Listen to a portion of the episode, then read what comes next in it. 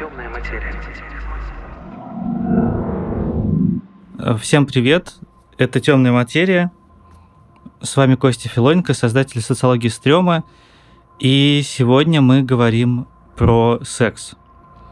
Э, про страшный секс, стрёмный, пугающий. Э, что нас пугает в сексе, что нас, э, наоборот, привлекает, но привлекает своей темной стороной. А поговорим мы с этим с Ксенией Грициенко, редактором и создательницей телеграм-канала «Жуткая», который как раз посвящен э, примерно тому же, э, чему была посвящена социология стрёма, э, только в литературе, кино, сериалах, играх и всяком таком. Расскажи про то, почему ты ведешь э, этот самый канал «Жуткая». Моя жизнь, мне кажется, всегда была сопряжена со всякими стрёмными, странными и страшными штуками, потому что в моей юности в 8-9 лет примерно никто не цензурировал то, что берет ребенок в кинопрокате, вот, где вот кассеты отдавали, потом еще DVD-диски, вот, и всякие очень наверное, не подходящие для ребенка этого возраста вещи, я начала смотреть очень рано. В том числе «Звонок» я посмотрела, когда он только вышел, а вышел он, получается, в 2002 году, и, получается, мне было 9 лет. Вот. И после этого я посмотрела японские версии, и, в общем, это закончилось тем, что сейчас я веду этот телеграм-канал. Такая история. Ну, еще, конечно же, были истории с, не знаю, застал ты или нет, была замечательная серия Эрл Стайна «Ужастики».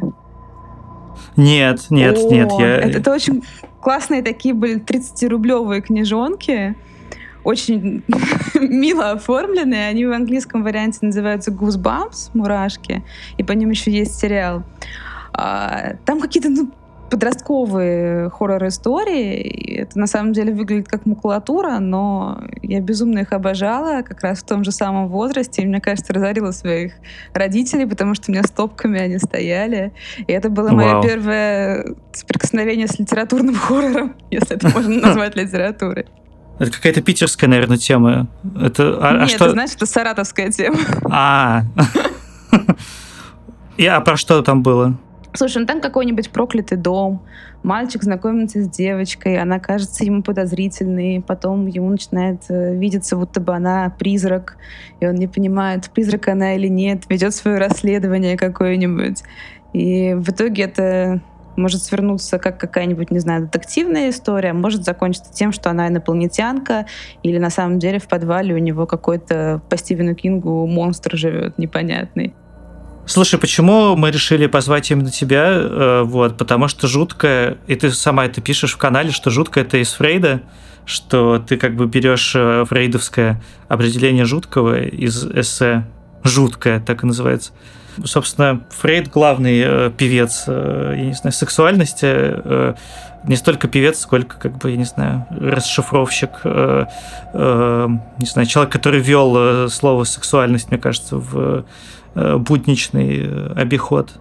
Вот, расскажи про название канала. На самом деле я недавно только обнаружила, что за пару лет до Фрейда уже было был использован термин жуткого у Рудольфа Отто, но у него жуткое — это вот то, что предшествует вообще вере в Бога, это страх перед Богом, страх перед Божьим гневом, мы, не знаю, пишем заповеди для того, чтобы не согрешить, для того, чтобы не попасть в ад.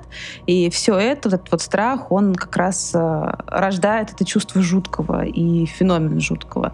Вот. Но у Фрейда, конечно, все это произошло совершенно по-другому, потому что если от это была какая-то штука, рождающаяся в иррациональном, рождающаяся еще очень часто извне, у Фрейда основная концепция заключалась в том, что у нас есть какой-то предмет, например, не знаю, стол. Вот у меня стоит стол, он вроде бы нормальный, я отвернулась, поворачиваюсь и понимаю, что он немножко наклонился. И мне становится стрёмно от этого. Мне становится не по себе, этот стол становится жутким. Потому что жуткое — это когда привычная нам вещь меняется, привычная нам вещь становится не такой, как мы хотим ее видеть. Это не какое-то мифологический страх, как там, например, у Лавкрафта, который рождается извне, и мы никогда не можем его постичь, это всегда что-то, что находится рядом. Мне показалось, что это, наверное, самый интересный аспект страшного и пугающего, хотя, конечно, в канале я рассказываю про разное. Ну, например, если мы возьмем мифы, мифы сейчас это уже для нас такой привычный тоже аспект нашей жизни и культуры, что их э, какой-то их вариация это тоже работа с привычным. Фрейд же в «Жутком» он рассказывает про песочного человека Гофмана, приводит его как пример э, как раз этого вот жуткого. И жуткое там это не только сам песочный человек. Там сюжет такой, что студент Натаниэль, по-моему, а, он э, в детстве боялся какого-то песочного человека, о котором ему рассказывала его бабушка. Она говорила, что это такой монстр, который выкалывает и съедает глаза детей. Вот. Он всю жизнь этого боялся, и в детстве ему показалось, что он столкнулся с ним, когда он увиделся с каким-то адвокатом, который посещал его отца. Там произошла какая-то страшная ситуация. Он не мог это забыть, травму он все время переживал, и однажды он увидел какого-то итальянского оптика, который, как ему показалось, тоже наверняка песочный человек. И это песочный человек. Вот тогда он не забрал его глаза, а теперь он еле заберет глаза. Он начинает его преследовать, э, приходит в его мастерскую, в его убежище и находит в него очень красивую девушку. Ну, подглядывает, видит, что там красивая девушка Олимпия. И мы на протяжении дальнейшего повествования не понимаем до конца, Олимпия — это девушка или это механическая кукла. И вот в этой двойственности у нас рождается жутко. Знаешь, вот ты, ты сейчас это описала, это очень похоже э, на э, то, как э, пикаперы представляют себе женщин. То есть, как бы, э, пикап э, это такая, ну, как бы такое, я не знаю, это похоже на учение, такое магическое учение о том, что, значит, если э, особым образом как-то там взаимодействовать с женщинами, то они там будут э, хотеть э, давать, значит, секс, можно назвать Гофмана как бы... Первым пикапером. Духовным отцом, да. да. А, это еще Пандора же, она же первая женщина древнегреческой мифологии фактически. То есть первая женщина, первая женщина, которую боги подарили Земле. Вот. И она как будто бы механически сконструированная. То есть она такой продукт не нашей биологии, а какая-то внешняя схема, которая вторглась в нашу реальность. Ну и из этого следует, собственно, и стремление как-то систематизировать и механизировать эту женщину. Типа это непонятное для тебя, поэтому тебе нужно математически это как-то разложить и представить это как какую-то структуру узнаваемую. Да, да, да. Есть некое, значит, идеальное представление, значит, о сексе, о сексуальности, которого вообще-то никто не видел.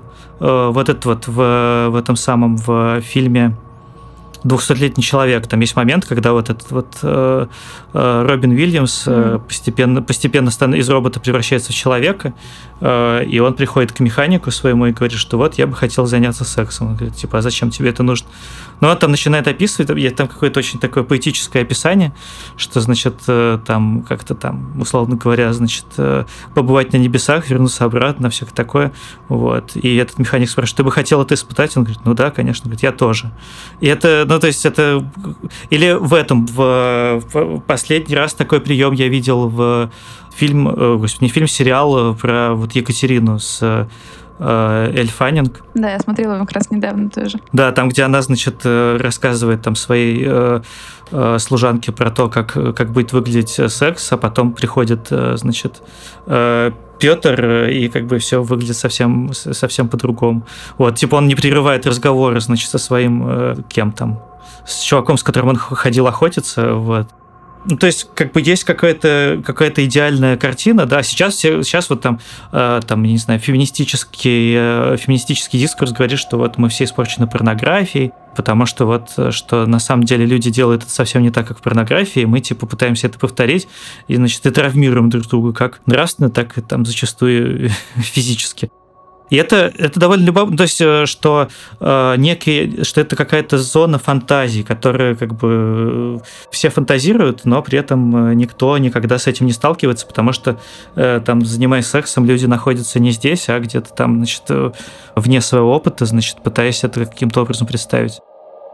Вот Фуко, например, там в истории сексуальности, э, он говорит, что типа вот в 18 веке, что все самое классное было в 18 веке, э, вот, хотя вот э, сериал про Екатерину, он как бы про 18 век, но он, с другой стороны, он как бы он не исторический, да, вот, но э, что тогда люди думали об удовольствии, что как, как бы сделать, как бы доставить э, себе удовольствие, и это было Э, здорово, потому что потом мы, что сейчас, э, там, в 19-20 веке мы думали про э, здоровье, насколько, значит, что, что там деторождение, здоровье, значит, всякое такое.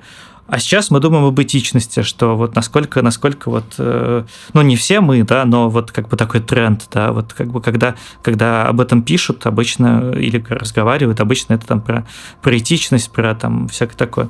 Вот, и то есть и как будто, и как будто как бы о самом главном, э, самое главное, это никто не озвучивает, что это, что это, что это такое. А когда пытаются, то, в общем, никакого ничего не получается. Вот, потому что, видимо, это что-то что настолько по ту сторону, ну и плюс это, конечно же, очень страшно. Последнее, что ты сказал, как раз про то, что раньше там, начинался наш антропоцентризм, начинался с секса, потом с э, мыслей, потом со здоровья, потом с этики. Это же похоже на самом деле на какие-то периоды становления человека. То есть сначала мы в детстве начинаем себя трогать, потом мы начинаем uh-huh. познавать свое тело, потом мы начинаем уходить в интеллектуальную сферу, а потом мы начинаем заботиться о своем здоровье, и уже под конец пора, может, и подумать об этике и как я жил в итоге. Вот, может быть, наша... Вау. По такой теории так-то получается, что наша раса умирает, но не хочется так думать. Ну, нет, нет, никто, никто не умирает. Ну, в смысле... Закатывается. Да. Да, да, да. Если вот говорить про взросление, да, что, ну, мало кто из подростков э, не, ну, не, не боялся, не боялся ну, то есть, условно говоря, там девочкам э, ну, это как-то особенности да, женской социализации, которые говорят, что, значит, первый секс связан с болью, вот, мальчиков, у которых как бы нету никакой э, мифологии, значит, связанной с физическими ощущениями, вот, но э, все равно все, ну, по крайней мере, все те, с кем, как бы я говорил, откровенные там исследования, они показывают, что, что, это, что это скорее страшно как будто бы, если что-то пройдет не так, то ты как будто бы потеряешь навсегда, значит, возможность э, заниматься сексом. Э, вот. Ну, как минимум девственность ты потеряешь. Как минимум, да, да. Что тоже, что тоже страшно, да, то есть... Слушай, ну мне кажется, во-первых, как бы вся, вся зона инстинктов и вот таких вот неподдаваемых, нет, поддаваемых, конечно, угу. биологически, но ты сам не можешь никак контролировать свои инстинкты, и понятное дело, что все вещи, связанные с этим, они пугают. Потому что вот у тебя есть, не знаю, у тебя есть какие-то э, гормональные перепады, у тебя есть какие-то проблемы со здоровьем, ты никак не можешь на них повлиять, и они вселяют угу. в тебя ужас, потому что, ну как это так, я не имею какого-то контроля над своим телом. Вот. Ты же не всегда имеешь э, какой-то контроль над э, своим возбуждением. И тем более вступает уже второй момент, когда появляется другой человек. Да, да, да. То есть это такой архаичный страх на самом деле. Ну, то есть, то есть ты, ты, ты говоришь о том, что это такое нечто животное, над чем человек э, как бы не до конца властен, и поэтому это так э, страшновато. Ну, как первый аспект, да, а как второй, это как раз страх чужеродного чего-то и непонятного. Блин, мне очень, мне очень нравится идея. Ее вот Брюкнер э, высказал, что на самом деле все считают, что этот самый, э, как его зовут, э, Маркиз де Сад, э, что вот он такой вот весь бунтарь, значит, и что это все очень это все жутко, что он пишет, хотя, ну, то есть, как бы, э, ну, типа, на это странно. То есть, я вот пытался читать Маркиз де Сада, во-первых, это очень скучно, вот, во-вторых, как бы, ну, нет ничего такого уж и шокирующего там особенно не написано. Ну, и это, типа, вот воспринимается как что-то такое, там, скорее, такое забавное, и... А Батай первый э, сказал, и единственный, э, что Десад описывает, что на самом деле секс и свобода в сексе неизбежно приводит к насилию. Что, ну, типа, что секс это, это страшно, потому что это потому что неизбежно э, нарастание как бы чувственности и снятие запретов, оно приводит к тому, к, ну, к, ну, к физическим каким-то вот таким вот э, к увечьям, скажем так. Вот, и мне, мне это кажется очень интересным про вот связь насилия и сексуальности. И поэтому это страшно тоже. Видишь, это же получается на самом деле биологически и первично. Секс это насилие. Мы уже говорили о том, что да. у девочки есть страх дефлорации, потому что это угу. больно. И это почти всегда действительно больно. И это все обусловлено анатомией. Насилие, оно в первом сексуальном акте, который происходит у женщины, оно уже есть. Даже если нет угу. никакого эмоционального насилия, тем не менее это сопряжено со страхом, с болью по вполне понятным причинам, анатомическим просто. В целом мы это, мы это наблюдаем, мы это видим, что как бы до э, появления разговоров об этичности, там вот порнография становилась все там все жестче, все, э, все, скажем так, все, все практики, которые там, там, не знаю, практики э, связанные там с, не знаю, с анальным сексом, там, с чем-то таким, они, они как-то... Их, скажем так, их много, вот, и как будто это, ну, это подтверждается, что вот, что... Это просто, э, мне кажется, люди могут вступать в очень ограниченное количество, в ограниченное количество типов э, физического взаимодействия в целом. То есть это может быть сексуальное взаимодействие, это может быть драка. Что это еще может на самом деле быть? Вот такое прямое да, физическое да, взаимодействие. Понят, поэтому понятное дело, что где появляется секс, там появляется и насилие, потому что на самом деле две стороны одного какого-то способ... акта. Есть же вот эти мартышки, не, не мартышки, карликовые, шимпанзе бонобо, и считается, что они довольно близкие, потому что у них есть все виды секса, там э, абсолютно все со всеми, однополый, групповой и так далее, что вот они... Я, и как бы звучит как какая-то эротическая утопия, вот. Я посмотрел фильм про них документальный, и на самом деле это... Э, ну, то есть это довольно, это как, во-первых, э, это происходит, э, типа, я не знаю, три секунды, очень, очень нервно, как-то очень так вот не, не, не чувственно, но вот как-то, э, не знаю, у кошек как бы есть какой-то... А вот у мартышек, ой, не у мартышек, вот у этих шимпанзе, они как будто вынуждены это делать, да? Ну, они, они, они получают оргазм? Потому что я, например, знаю, что вот дельфины испытывают наслаждение от секса, еще какие-то животные, а вот про мартышек я не уверена. И, кстати, у дельфинов все в порядке с сексуальным насилием. Вот что там Слушай, групповые изнасилия. Дельфины вообще очень опасные. Ты же знаешь, что очень часто, когда они пытаются спасти человека, на самом деле они пытаются его изнасиловать. Да, да. Нет, очень это... опасные, очень опасные ребята, я побаиваюсь их, честно говоря. Они очень жуткие. Я, был, был рассказ, точнее рассказ, это вот записки чувака, который работал в дельфинарии, э, и в него влюбилась одна дельфиниха. И это было, что это было именно, значит... Форма э, воды прям. да, что это было, она, ну, в смысле, она его выделяла, и он как бы ощущал некую связь с ней, то есть э, понятное дело, что как бы физически это никак не проявлялось, и когда э, в бассейн пришла вот его девушка, вот этого чувака, вот она, спусти, она опустилась в бассейн, это дельфиниха, она, в общем, она пыталась ее утопить. Там, где есть какие-то, да, высокие чувства, есть и вот эти вот... Э, э, тема любви и убийства как бы абсолютно, абсолютно идут рядом, и тоже это как бы страшно. У богомолов самка во время полового акта и после доедает, а во время полового акта откусывает э, самцу голову. И угу. самое ужасное, я не сразу, кстати, об этом узнала, самое ужасное, что она же делает это для того, чтобы продлить спазматические движения.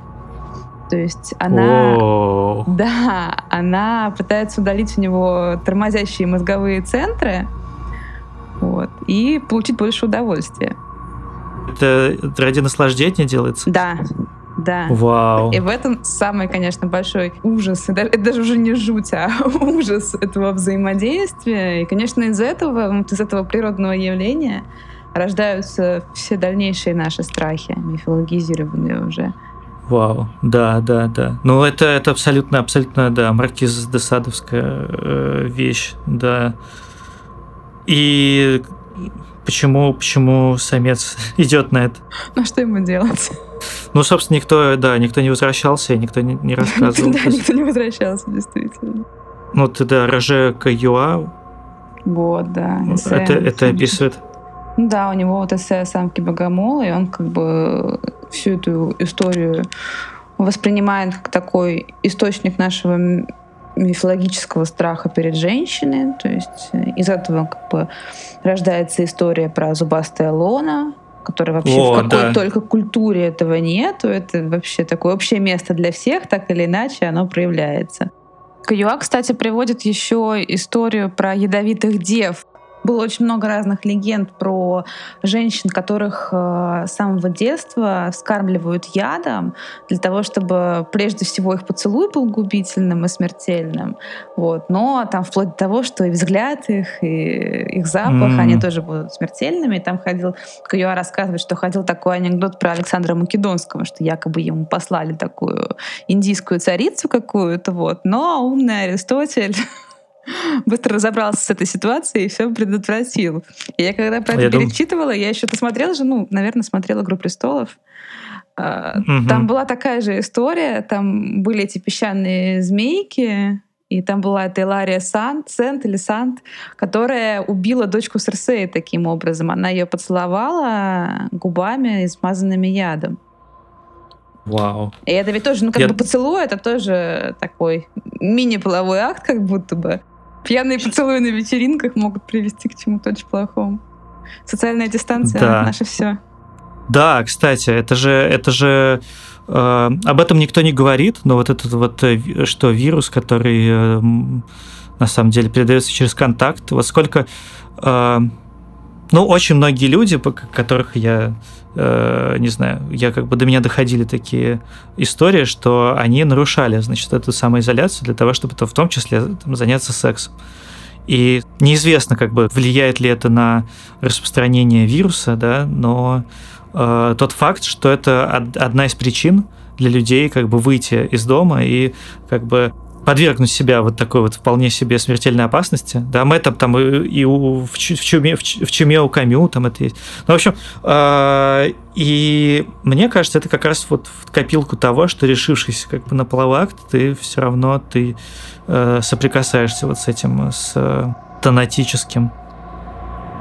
Слушай, вот в русской литературе есть такая версия, что Вия э, Вия — это сцена, когда он, значит, летит, э, э, как бы погоняет э, паночку, там вот этот полет, когда к нему приходит старуха, которая превращается в паночку, значит, и, и скачет. Вот, да, и скачет на ней. Вот это, что это на самом деле описание сексуального акта, вот, и что типа это вот причина, по которой нельзя считать Гоголя девственником. Отрывок из повести Гоголя «Вий». Философ, оставшись один, в одну минуту съел карася, осмотрел плетеные стены хлева, толкнул ногой в морду проснувшуюся из другого хлева любопытную свинью и поворотился на другой бок, заснуть мертвецки. Вдруг низенькая дверь отворилась, и старуха, нагнувшись, вошла в хлев. «А что, бабуся, что тебе нужно?» — сказал философ.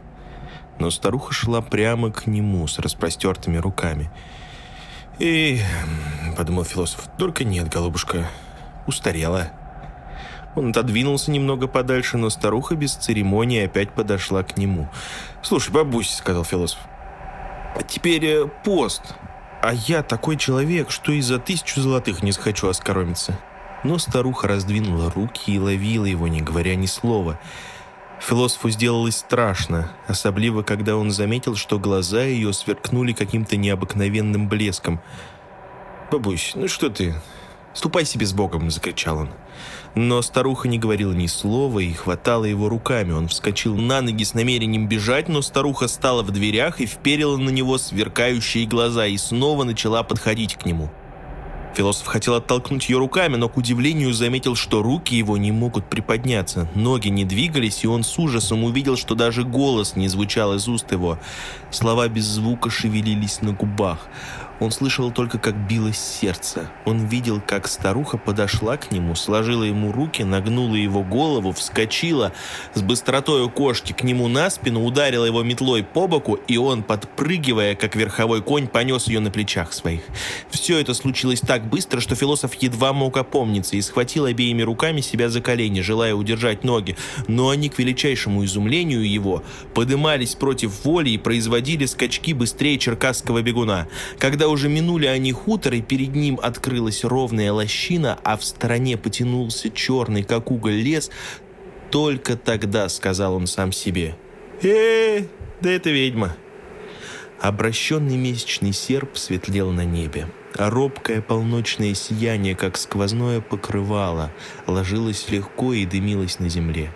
Лес, луга, небо, долины — все казалось, как будто спало с открытыми глазами. Ветер хотя бы раз вспорхнул где-нибудь в ночной свежести, было что-то влажно-теплое. Тени от дерев и кустов, как кометы острыми клинами, падали на отлогую равнину.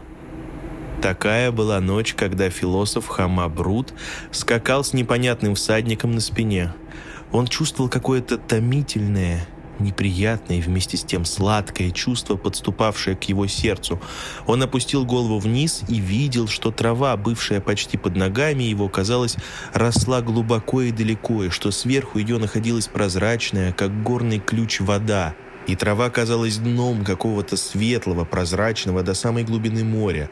По крайней мере, он видел ясно, как он отражался в нем вместе сидевшей на спине старуху.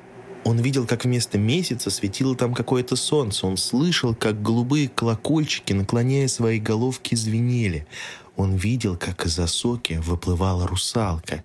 Мелькала спина и ноги, выпуклая, упругая, вся созданная из блеска и трепета. Она обратилась к нему, и вот ее лицо с глазами светлыми, сверкающими, острыми, с пеньем, вторгавшимся в душу, уже приближалось к нему, уже было на поверхности и, задрожав сверкающим смехом, удалялась.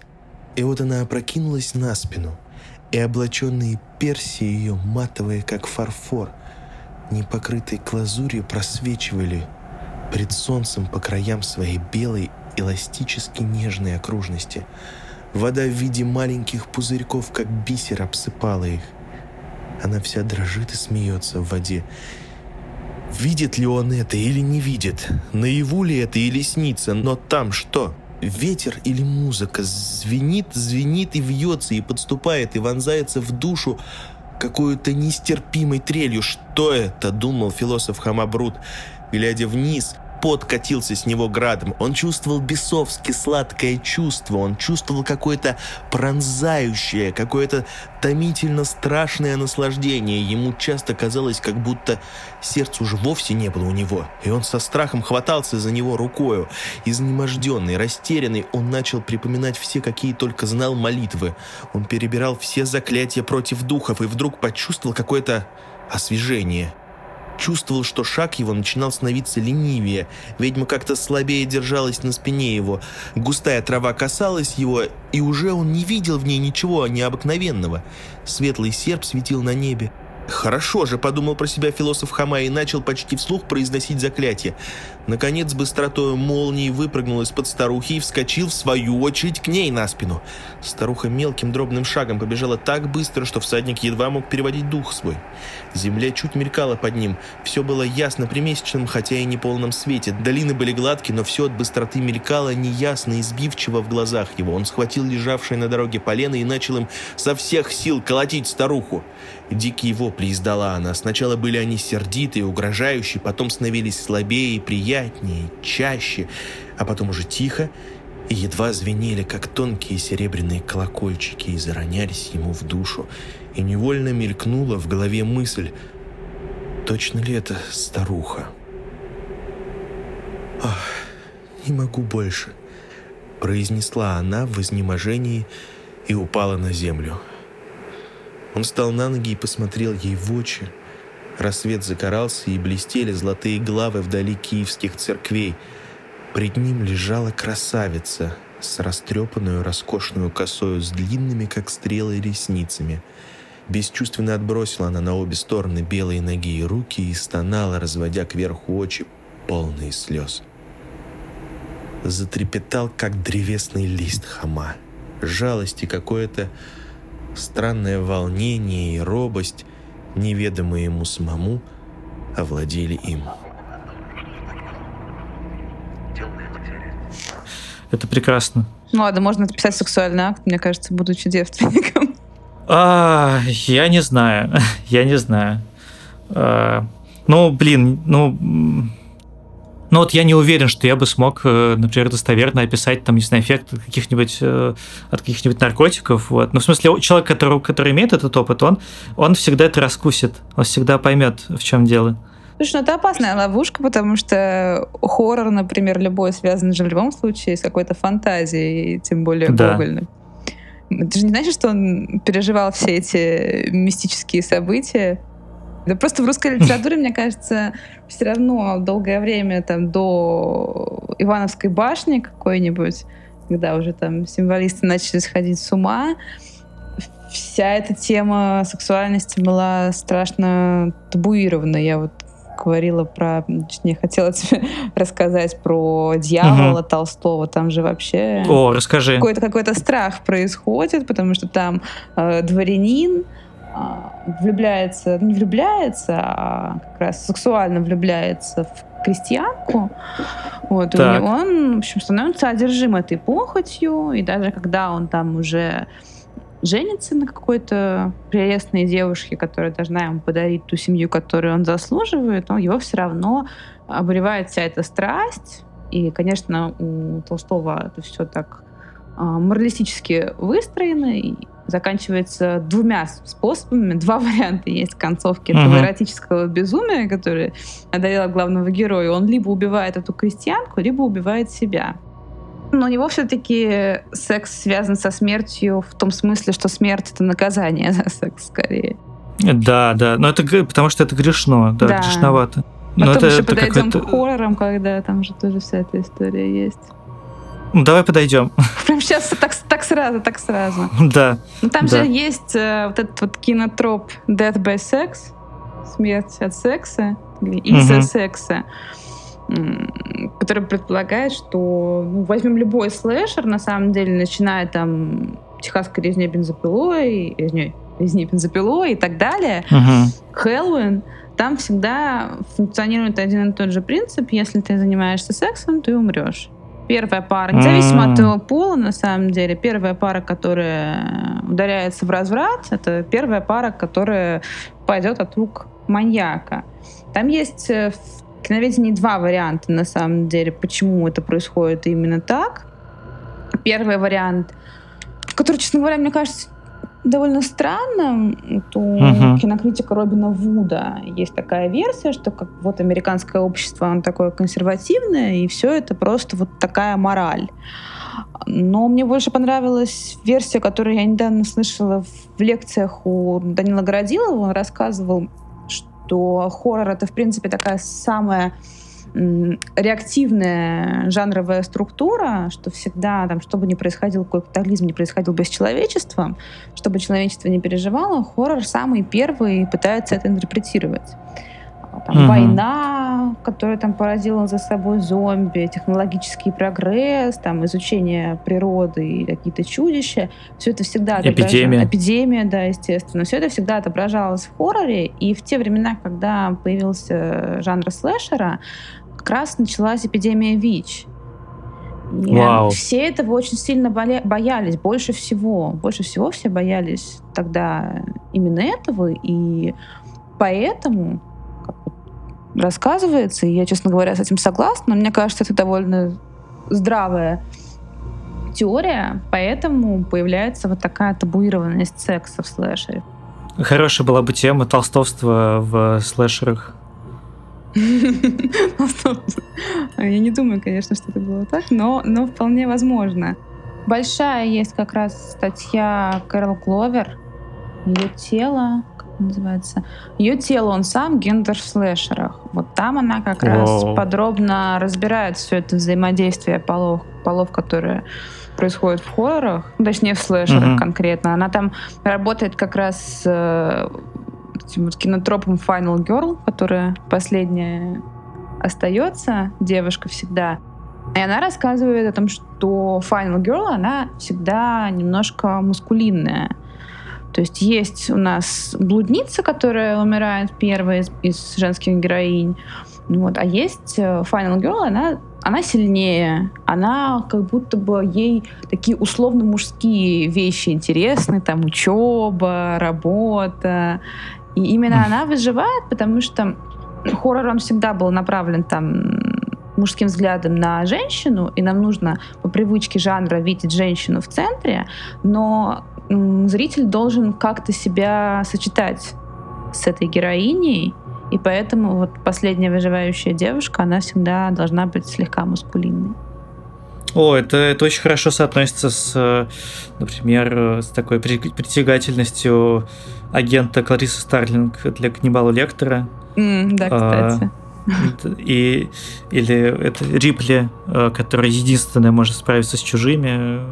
Ну и в целом... По-другому угу. никак. По-другому ты не сможешь. Да. Если это будет какая-то... Вот сейчас, конечно, по-другому все это работает. Сейчас у нас уже ведьма-феминистка появилась постоянно в, каждом хорроре практически, мне кажется, уже появляется этот образ, вплоть до того, что я вот недавно смотрела по Лавкрафту «Цвет из иных миров», и там была м- дочка главного героя, которая вообще никак не раскрывалась в рассказе, но в фильме она превратилась в такую веканку, которая прежде всего может э, там, испытать какое-то единение с этим жутким, непонятным цветом извне, с этим существом, она испытывает единение, потому что она сильная ведьма, она единственная духовно сильная там, девочка-подросток.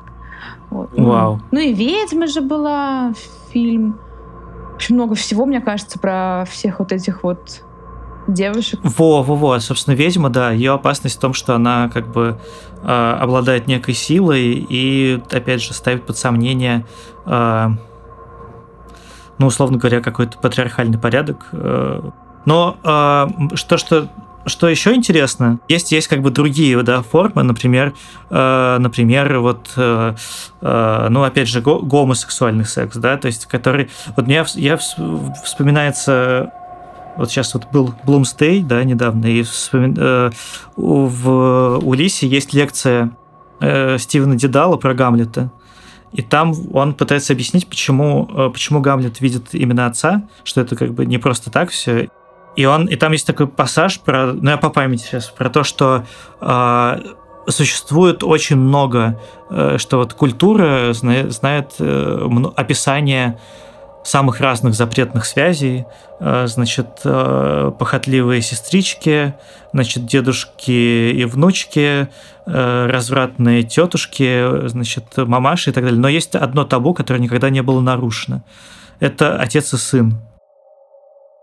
Ну, в 20, за 20 век, как бы там, например, в этой вот, вот эта вот серия с девушкой э, с татуировкой дракона, там, например, или там у Алистера Кроули там есть описание вот этого, значит, э, запретной связи отца и сына, вот.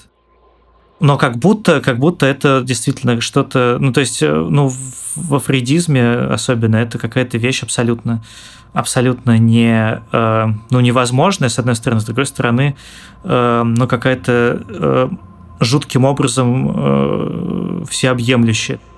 Вот, например, у Кавки, да, вот в, в письме отцу там есть момент, что э, в мире нет ничего, только ты и я. Это какое-то очень жуткое такое напряжение, да, которое, которое никак не может быть разрешено, и даже, даже значит, вот таким образом. И это интересно много кто из кинокритиков озвучивает, что вампиры, что, что тема вампирства это тема как бы как раз э, гомосексуальности, что это вот какое-то какое непонятное, значит, общество, они, значит, все время тусуются вместе, собираются, непонятно, что делают, что это э, и могут превратить в себе подобных, но при этом это ужасно привлекательно и очень сильно э, как-то влечет к себе, что это такая метафора, метафора гомосексуальности, что они, они очень влиятельные э, и интересные, но при этом, э, при этом э, ну, очень уязвимы, да, что вот как бы очень много что может их убить, вот, а против такого восстания, значит, народного вообще ничего, ничего они поделать не смогут.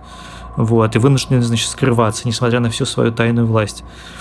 Вот, но звучит, звучит довольно убедительно. Есть же даже конспирологическая теория про то, что до сих пор существует орден вампиров, где, например, может быть Киану Ривз, кто знает. Вот. Но да, на самом деле это любопытно, потому что все равно, мне кажется, вампир — это вот такой э, архетип, используемый во всех хоррорах всегда с самого начала, который всегда ассоциируется с сексуальностью. Ну, то есть, ну, да, конечно, не... на, на старте там, как-то, не знаю, в славянском фольклоре какие-то там неприятные вурдалаки, но довольно быстро там он превращается в э, красивого аристократа с такой размытой гендерной идентичностью уже э, очень часто. Он ну, такой да. андрогинный, он утонченный, он пытается всегда соблазнить.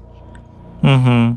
Было ведь этот э, очень много было в итальянском хорроре 60-х, 70-х, где вот как в те времена, когда фильмы снимались э, для порно-кинотеатров и для обычных кинотеатров, и больше всего это было хорроров как раз, потому что там все было постоянно сопряжено, и вампирская тематика там была активно развита, в том числе там и «Кнут тело» вот был фильм, у Джесса угу. Франка были лесбиянки-вампиры, и потом еще у Жана Равена тоже были э, вампирские лесбийские темы. А, там был фильм «Реквием для вампира» про двух сироток, которые бежали из приюта, вот, и их растлил вампир, но при этом они еще занимались любовью друг с другом, и вот все они вот в этой вампирской оргии существовали, и в итоге вроде бы бросили этого старого вампира, потому что ему вдвоем, в принципе, неплохо. По делам. Ну, это да, когда, когда вроде бы ты, э, ну как, э, нечто, нечто тебя соблазняет, но в итоге ты получаешь э, э, не то, не то, не то, что э, как бы что тебе обещается. Вместо какого-то наслаждения получается какое-то насилие, о, это же э, вот цитата из интервью Мишеля Фуко про то, что настоящее наслаждение, истинное наслаждение таково, что человек вряд ли сможет его пережить. Ну, кстати, да, слушай, но мне кажется, что вообще это получается, что вампиризм — это такая, такой перевертыш истории с влечением к смерти, то есть через секс мы идем к смерти, а у вампиров-то мы, угу. получается, через секс, ну, укус в шею — это понятное дело, что он символизирует. Вот. И через секс мы приходим к бессмертию, наоборот но к смерти души. Да. Кажется, кажется, как будто самое лучшее высказывание, такое самое, не знаю, исчерпывающее и такое эстетическое, это фильм «Антихрист» Ларса фон Триера.